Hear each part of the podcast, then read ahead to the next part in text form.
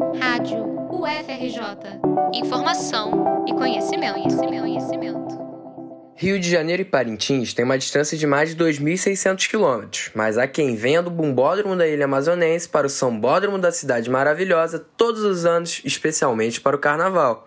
E não, não são foliões. São os trabalhadores sazonais, que passam uma parte do ano se dedicando ao festival folclórico do Bumba Meu Boi e outra parte por aqui, nos preparativos dos desfiles das escolas de samba. O trabalho sazonal é uma espécie de trabalho temporário, no qual uma pessoa é contratada por alguém para um emprego específico, por um determinado período. As escolas de samba do Rio de Janeiro dependem muito desse perfil e contam especialmente com quem já passou pelo Festival Folclórico de Parintins.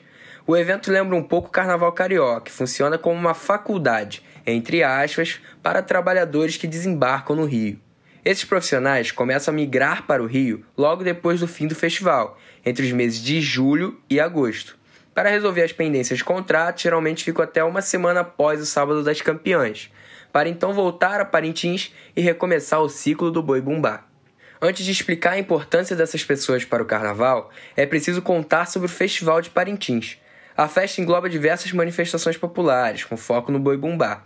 Ela envolve uma competição entre dois bois, o boi vermelho, conhecido como garantido, e o boi azul, que é o caprichoso. A rivalidade é tão grande que as torcidas pintam suas casas de azul ou de vermelho para apoiarem suas agremiações. A cidade é dividida meio a meio entre os torcedores dos dois bois. O festival ocorre no último final de semana de junho e são três noites de apresentação entre os bois. Os jurados votam e escolhem o boi ganhador. A festa é importante para transmitir as culturas indígenas e ribeirinhas da região norte para o restante do Brasil. Os temas são sempre ligados à defesa da Amazônia e dos povos indígenas. Por exemplo, em 2019, o Boi Caprichoso apresentou o ritual da cura da terra do povo Yanomami, numa tentativa de demonstrar a relevância da natureza para os povos da região. O festival tem essa característica de levantar bandeiras de preservação, conservação e de luta pela cultura regional. Uma das conexões entre o Carnaval do Rio e o Boi de Parintins está na mecânica utilizada nas alegorias. Segundo o jornalista João Gustavo Melo, que escreveu um livro sobre o festival, as escolas de samba introduziram os carros alegóricos, mas quem desenvolveu técnicas revolucionárias que facilitam a movimentação foram os trabalhadores de Parintins. Na década de 70, um artista é, de Parintins veio morar no Rio, que chama o nome dele é Jair Mendes. Ele veio e viu o desfile de escola de samba e disse assim: Eu vou introduzir alegoria no, no festival. E a partir daí as alegorias se desenvolveram como elemento narrativo na apresentação dos bois. E aí só que isso nos anos 90 explodiu de uma forma absurda. As alegorias se transformaram em grandes, é, grandes máquinas né, de maravilhar, porque justamente existe a questão de uma tecnologia criada em Parintins que chama robótica cabocla, que vai fazer com grandes esculturas elas se mexam, elas se movimentem e tenham cada vez mais movimentos reais.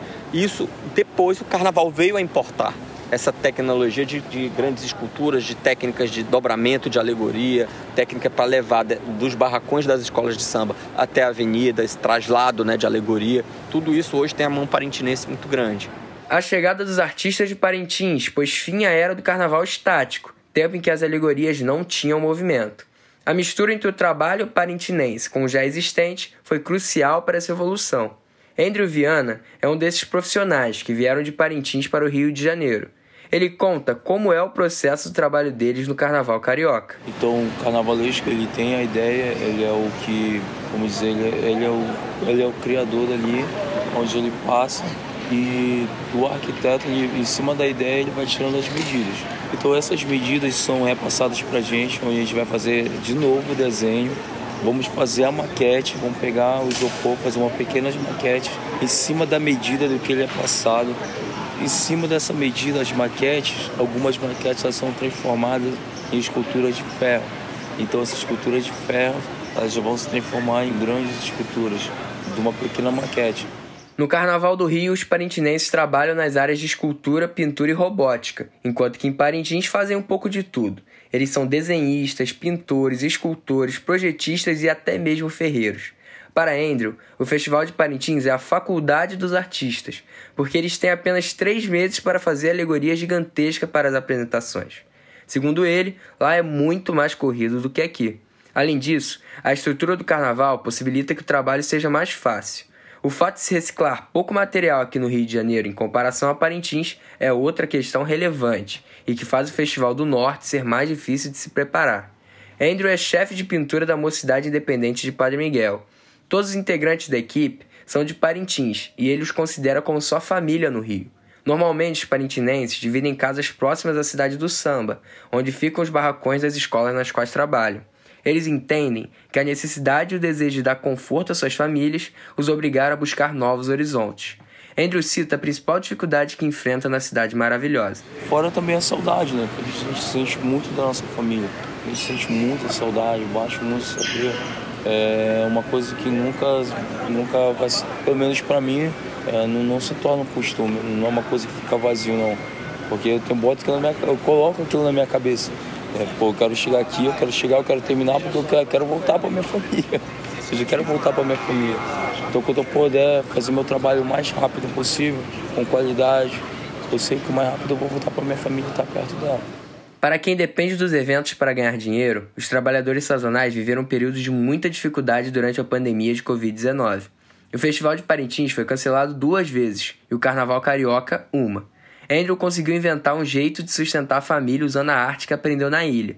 Ele pintou algumas telas durante o isolamento e as vendeu para arrecadar dinheiro, enquanto os eventos estavam cancelados e ele desempregado.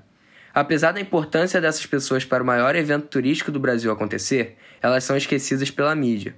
Muito se fala em intérpretes, carnavalescos, porta-bandeiras e rainhas de bateria, mas pouco se fala de quem precisa ficar longe da família para dar vida ao carnaval.